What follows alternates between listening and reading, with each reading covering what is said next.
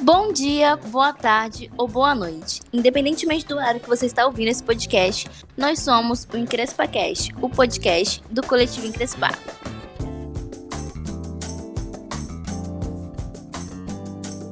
É, hoje nós estamos sem a presença da Eloá, por enquanto. Eu digo por enquanto que pode ser que ela apareça em algum momento, mas a gente não sabe.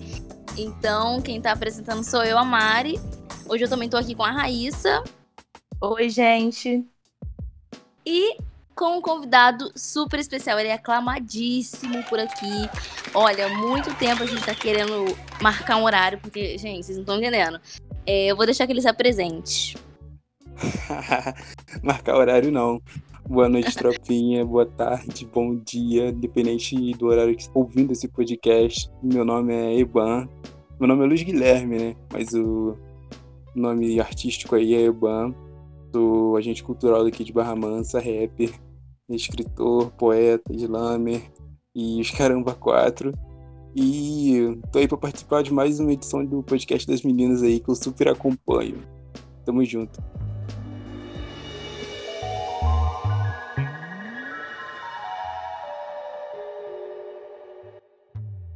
É, agora que ele se apresentou um pouquinho, a gente vai começar a introduzir algumas perguntas, mas lembrando que o episódio de hoje é muito livre.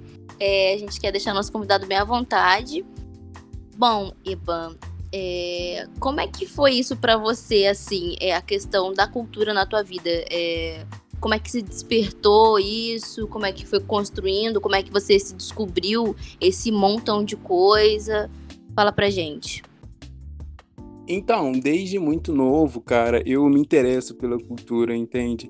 Tipo, seja de formas indiretas, não atuante da cultura, tipo, como um telespectador da cultura, desde, tipo, a parte de fazer mesmo o evento.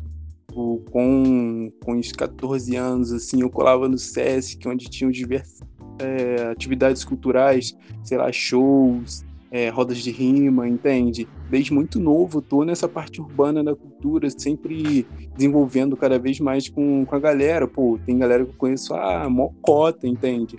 Então, eu sempre tive esse interesse por parte da cultura. É, quando eu terminei o ensino médio, em 2017 para 2018, foi quando eu entrei de verdade de cabeça nisso. É, uhum. Eu comecei a trocar uma ideia assim com uma galera mais avançada, tipo, uma galera que já tem um conhecimento maior da cultura, que já tem um domínio maior. Daí eu fui inserido na OICN, que é a Organização de Integração e Conscientização Negra daqui de Barra Mansa. Participo como um diretor de lá, um diretor executivo.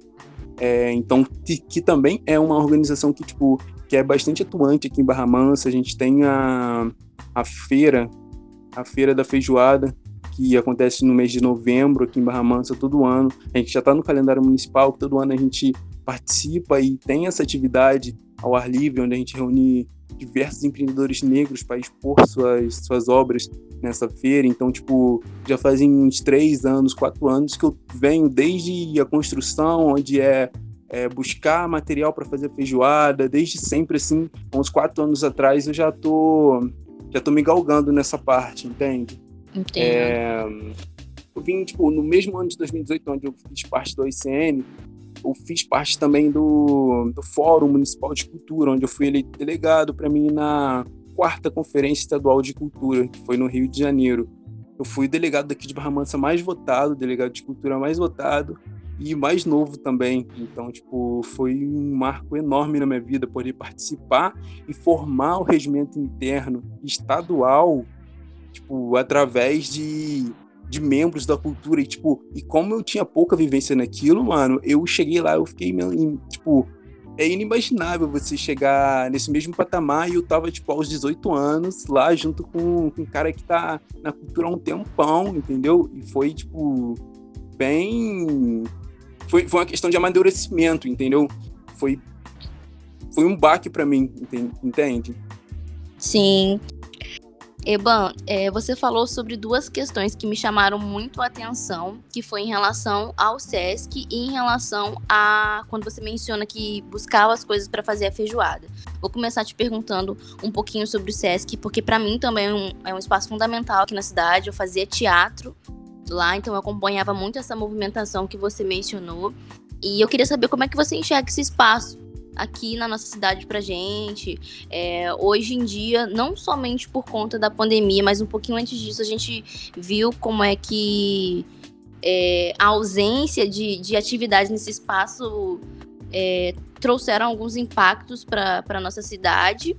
E quando você fala é, sobre trazer as. É, levar, trazer, enfim, as coisas para fazer feijoada, eu vejo como uma ação muito importante. Por quê? Porque eu acredito que a teoria, o nosso rigor teórico para construir ações políticas são importantes, mas a nossa prática também precisa ser eficaz. Então, quando você fala sobre essa movimentação, eu também enxergo como, como fundamental.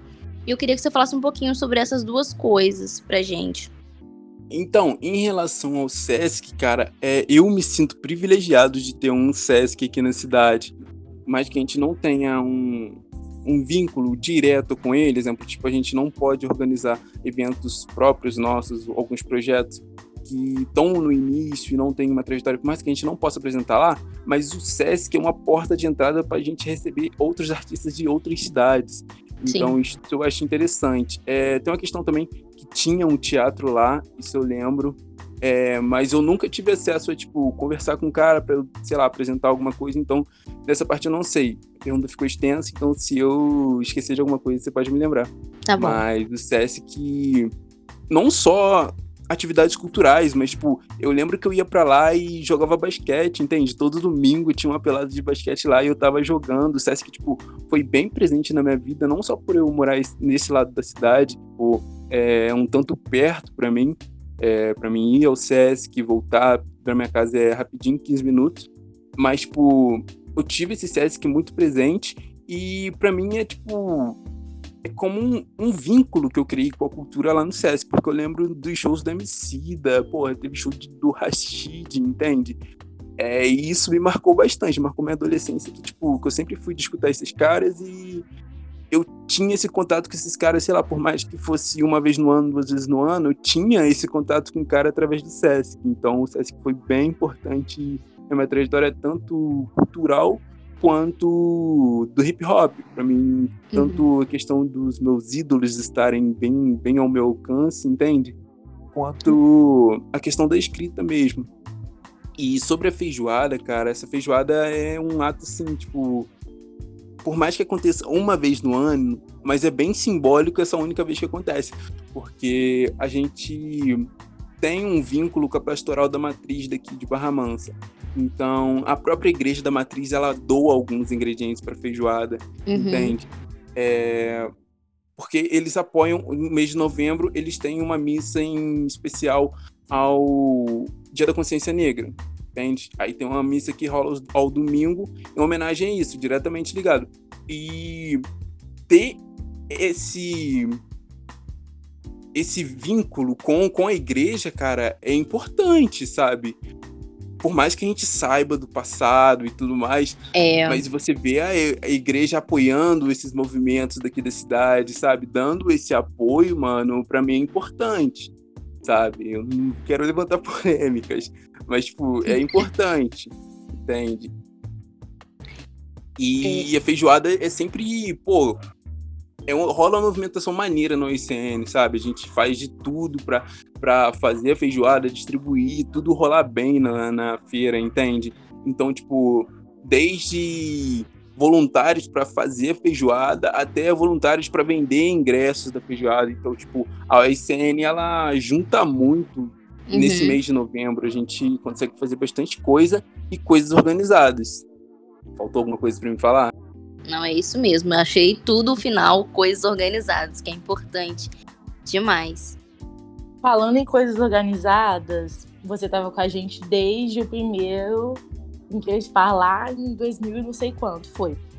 É, eu queria que você falasse também como que você começou esse rolê de ocupar os espaços culturais aqui da cidade. Eu não sei se eu estava na sua primeira apresentação, mas é, eu lembro de várias. Então eu queria saber de você como que você se sente, você se sente acolhido em relação à comunidade daqui de Barra Mansa. Cara, Barra Mansa a gente tem, tipo, coisas que outras cidades sonham, entende? Tipo, a gente tem uma, um espaço cultural onde a gente pode ocupar, exemplo, É, eu já fiz alguns projetos no PAC, eu já fiz alguns projetos, é, acho que ali no, no outro palácio eu nunca fiz, não, mas, tipo, no PAC eu já fiz algum, algum evento, tipo, ter uma galera que se preocupa com projetos iniciando, entende? É muito importante para cá, para Barra Mansa. É, eu tive contato, meu primeiro contato assim, com esses projetos, com esse tipo de coisa, foi mesmo na, na primeira edição do Encrespar, onde, pô, eu olhei pra raiz e falei, caramba, mano, tipo, uma ideia que tá na minha cabeça pode se tornar realidade, entende? Tipo, eu posso, tá, tá acessível, esse nível de cultura tá acessível, tipo, pra mim, pra gente ocupar esses lugares, entende? O Encrespar foi uma forma de, de, eu, de eu enxergar também além, porque foi no mesmo ano que eu fui delegado de cultura, e foi, tipo, juntou na minha bagagem cultural, entende? Para mim falar, pô, eu realmente posso fazer, eu realmente tenho acesso a essas coisas, entende? E foi muito importante também porque foi na mesma época que eu comecei a me ligar com o Islã, entende? Então, tipo, a gente tinha algumas apresentações em escolas, assim, que a gente via que pode ter acesso, inclusive com, com alguns outros projetos da prefeitura, mas a gente estava nas escolas, a gente estava presente com a molecada mesmo do Islã, entende? As escolas foram bem, bem abertas aqui na cidade. Sim, o... você fala um pouquinho pra gente sobre o que é o Islã, pra galera entender melhor. Então, o Islã, para quem não conhece, é uma batalha de poesia. Tudo preto! sem bandeira branca na trama. Você já sentiu negra drama? Ou tu só respeita se for da família, pede benção pra mãe e não assume a filha? É que vocês não gostam de mulher, vocês gostam de buceta, de preferência branca, mas com bunda de preta. Até serve com... O Islã, ele vem para cá pro Brasil em mais ou menos 2002, meados de 2002. Ele vem com esse impacto cultural da poesia, de, de ser o ritmo falado, entende? É, só a sua voz para duelar com outro tipo de poesia. Os poetas saem de casa com a poesia pronta para chegar no slam, a gente declamar a poesia e mostrar para a galera. E, tipo, e a galera vota. A galera, pô, é, tem uma, uma votação para ver qual poesia é a melhor para a gente eleger campeões e funciona como uma batalha de sangue. É, são oito MCs, a gente tem três, até três minutos para apresentar essa poesia e depois a gente tem os votos dos jurados, da plateia, entende? Então, tipo, é bem interativo. Muito bacana mesmo. É, a gente, eu tenho uma dúvida também. É, você falou um pouquinho sobre essa questão de ocupar espaço, a Raíssa também mencionou na pergunta dela.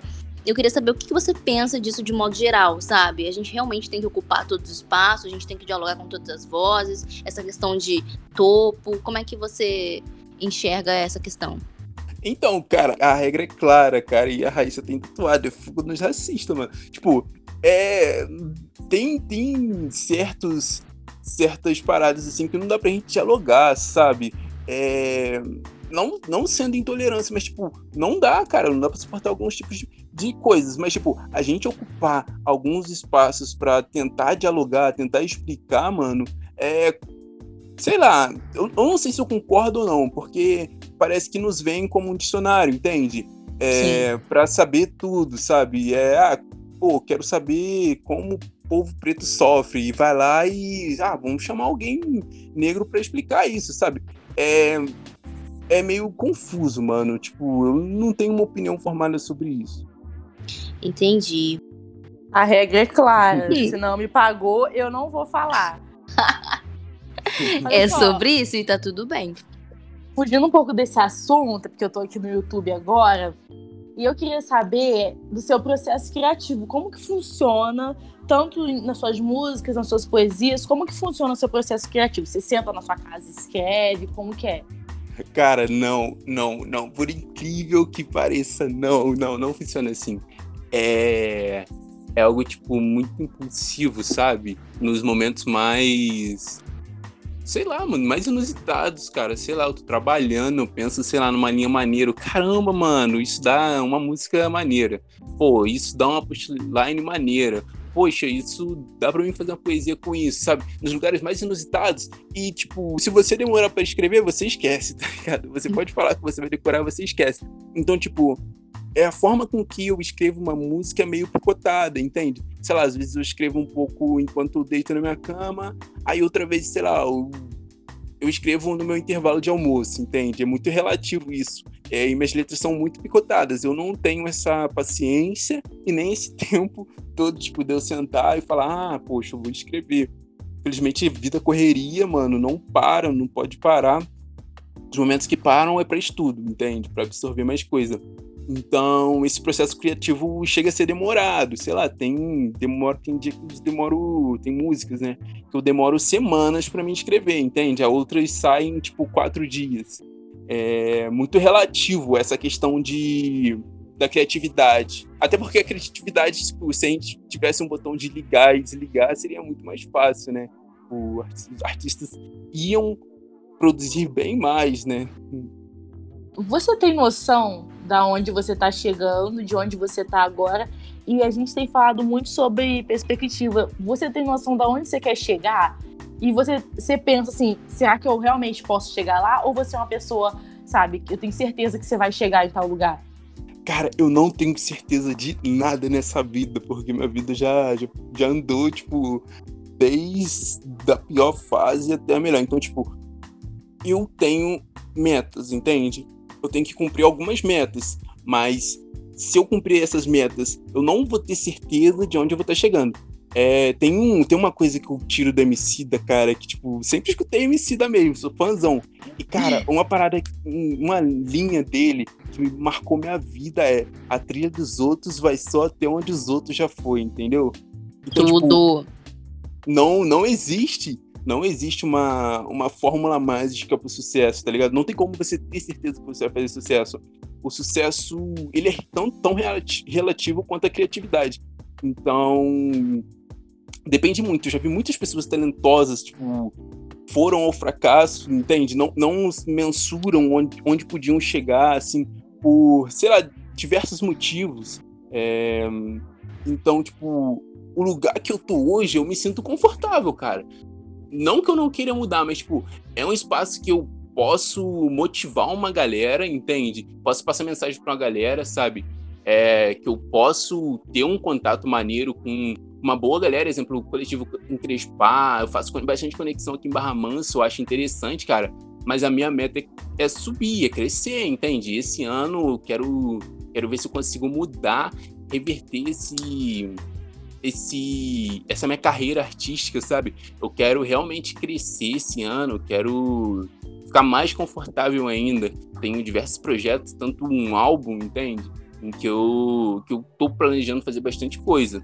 Até em relação à cultura, área cultural, a leis de incentivo à cultura, editais, eu quero me inscrever, mas eu quero focar a minha carreira nisso, entende? Sim.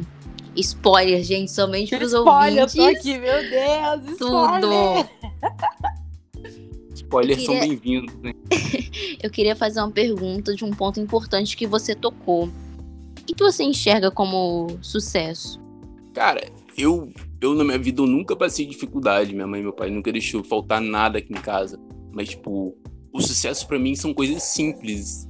Tanto uma família unida, quanto a ter arroz e feijão, entende? Tipo, um sucesso para mim é, é ter realmente uma estabilidade, você vivendo como você quer, sabe, saber onde você quer chegar e você ter um, a força para você chegar, porque não adianta só você querer, mas tipo, você querer se movimentar, pô, se, se levantar da cadeira e realmente andar, ter um, um sucesso na vida é tipo você ter sempre metas e sempre estar tá cumprindo essas metas.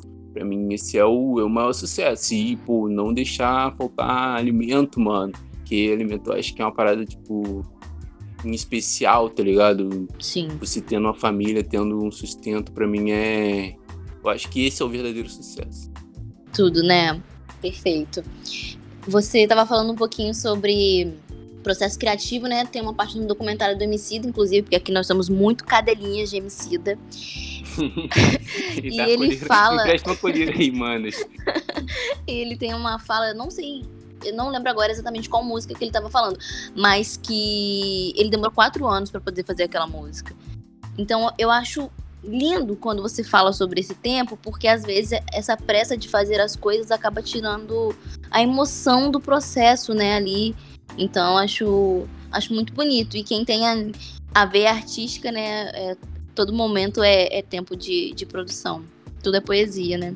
Eu não quero, eu não quero focar mais nessa parte do da cena nacional de hip hop, mas mundialmente falando, as coisas estão muito líquidas, entendem? Tipo, você você ouve uma música hoje, semana que vem ela já tá meio ultrapassada, já tá meio velha, sabe? A gente tem essa liquidez em relação a, a novas artes, entende?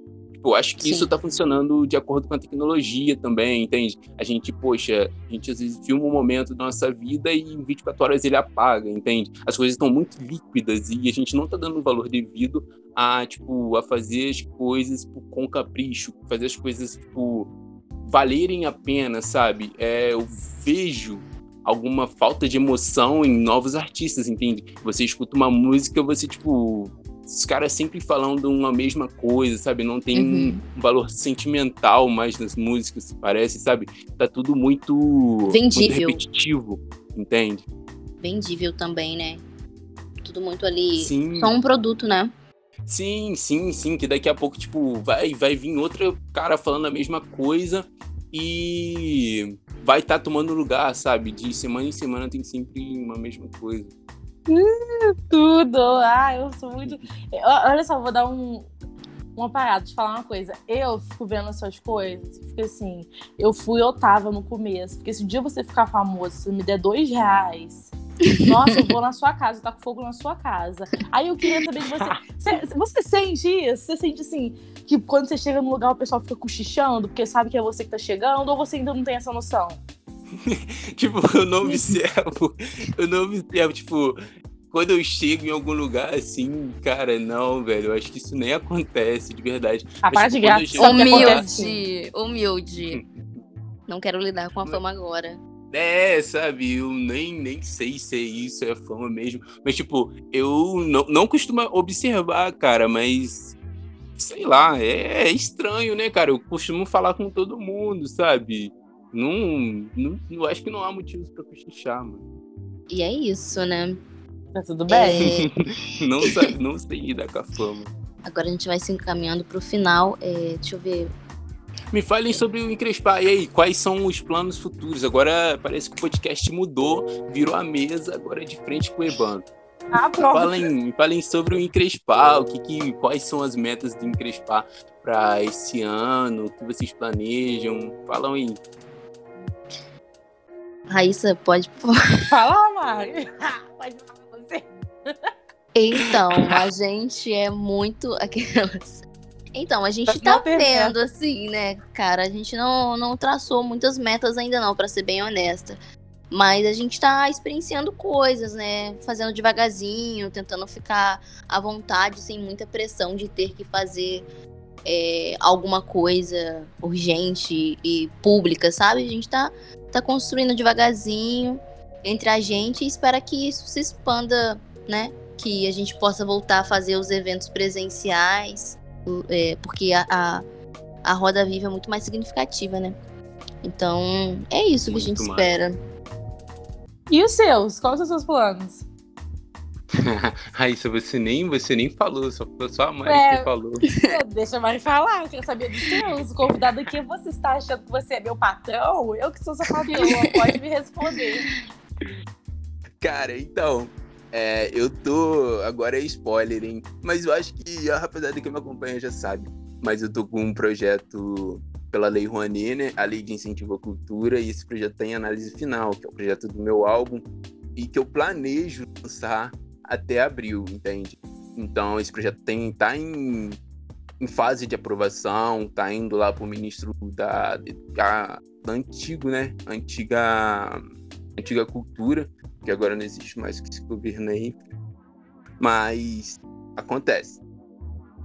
E aí esse projeto tem a análise final, tá indo para essa comissão e tipo, esse, eu acho que esse ano de 2021 vai ser mais tipo a galera vai, vai me ver mais nesse lado correria, nesse lado, tipo, de levantar essa verba para mim fazer o álbum, de, tipo, de começar mesmo a galgar esse, essa minha carreira artística.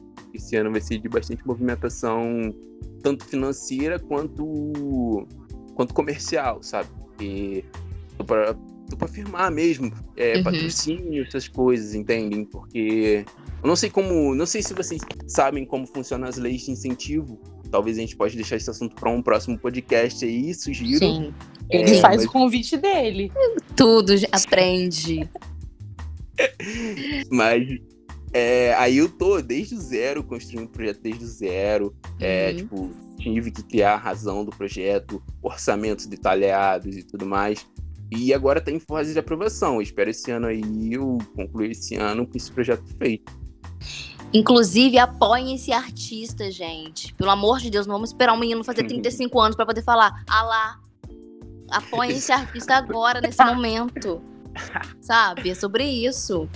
Cadê os antirracistas? Cadê? O quadrado preto. de antirracista. Aqui, Que então, ódio. é, a gente tá indo pro final, mas eu queria te fazer uma pergunta. Muito séria agora. Você que é um fã, assim, do Projota, um fã há muitos anos do Projota, você vai apoiar o Projota nesse Big Brother? Gente, pra quem não sabe, a Raíssa, é, de Eu 10 sou palavras, comentarista de Big Brother. 9 são BBB.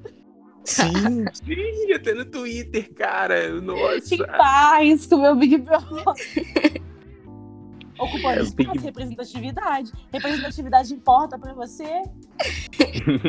Grito. Cara, é Black Brother, Black Brother, né? Tudo. Esse ano, esse ano, esse ano tá sinistro. Eu, que não sou de acompanhar, talvez eu acompanhe. Mas há controvérsias. Mas, você vai tipo, acompanhar, que você é fã do cara. é, né? ó, O tom Pô. dela, gente. Mas, tipo, eu, eu acho legal, eu acho legal. Como rapper, a gente já teve outro representante, que é o Slim. Slim Rimografia de São Paulo também já foi pro BBB. Um participante negro e rapper, hein? Pra quem não sabe. O cara manda bem. Tudo. E eu torci pra ele. Quando eu vi esse Big Brother, eu vi que ele tava tá lá. Ia tá lá, né? Eu já acompanhava o trabalho dele, eu torci pra ele, cara. E vamos ver se esse ano aí eu consiga, consiga acompanhar aí pra me torcer pro Projota. Gente. Mas a Camila também é. Tá aí, hein? Tá, tá. Ah, é. enfim, os refrescos. Enfim. Oi, gente, esse foi o nosso convidado pra vocês verem. Eles serviram, ele serviu tudo, tudo, tudo, tudo, tudo, perfeito, completo.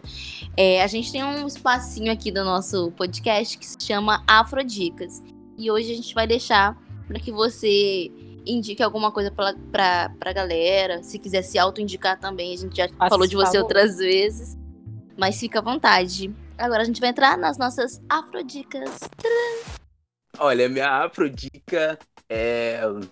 Me ouçam no Spotify. É, que lá é onde eu recebi alguns centavos por mês. Alguns centavos de dólar. Valeu, eu recebo em dólar. Então me Tudo. ouçam lá. É, Evan, arroba Jovem Evan em qualquer rede social. E uma dica. Assistam Looping, mano. Nossa, putz. Essa série é Ah. muito boa. Que ódio. boa. Eu, Eu não aguento mais, sou copiada. Looping e Pose. Pose pra mim são Pose, as minhas tudo. duas, minhas duas séries do Você- Você tá momento, falando hein? todas as minhas dicas. Todas as minhas dicas você falou. Mas se indica, cara. Fala aí, fala aí onde você tá em rede social. Fala das suas músicas, pode falar. Não, então, é, queria, é, minha afrodica, minhas duas afrodicas são essas duas séries, mas a galera, se quiser me acompanhar lá no Instagram, Jovem Eban, Eban com N no final, e no Twitter também, onde eu tô sempre falando algumas bobeiras e contando sobre meus lançamentos, sobre, tipo, o meu andamento profissional, meu andamento da cultura, até meu dia a dia, lá no Twitter, lá vocês podem me achar, pode me seguir, a galera que, que quiser trocar uma ideia, cara, pô, tipo, direto participo de algumas palestras, de alguma coisa assim, faço algum evento, e, tipo, sempre tem aquela galera que se interessa mesmo e sai e vem me perguntar, cara, pode chegar lá no meu direct, meu direct tá aberto, conversa, sabe, e sei lá, me liga que a gente troca uma ideia também, pra mim é, tipo, sem problema, sem calma mesmo, e tô sempre aberto a novas discussões, novas novas formas de interagir, né? Porque eu gosto desse contato, até feedbacks. Quem quiser me dar algum feedback de alguma música minha que não gostou, gostou de alguma parte, queira falar, é só chegar em mim que a gente resolve isso. Pessoal, então esse foi o nosso episódio de hoje. Esperamos muito que vocês gostem. É, acompanhem as nossas redes sociais. No Instagram é Projeto Encrespar. E no Twitter, é, a gente é nova por lá ainda, mas é sem encrespar. Nós vamos deixar tudo descrito aqui para vocês no episódio. Esperamos muito que vocês tenham gostado. Acompanhem esse jovem artista sensacional aqui de Barra Mansa. Apoiem a cultura local para que a gente possa construir um lugar mais decente para se viver. E é isso. Tchau, gente. Muito obrigada a quem assistiu. Assistiu. Ai, Você tá louca? Assistiu. Ai, muito obrigada a quem ouviu até o final. Um beijo e até o próximo episódio.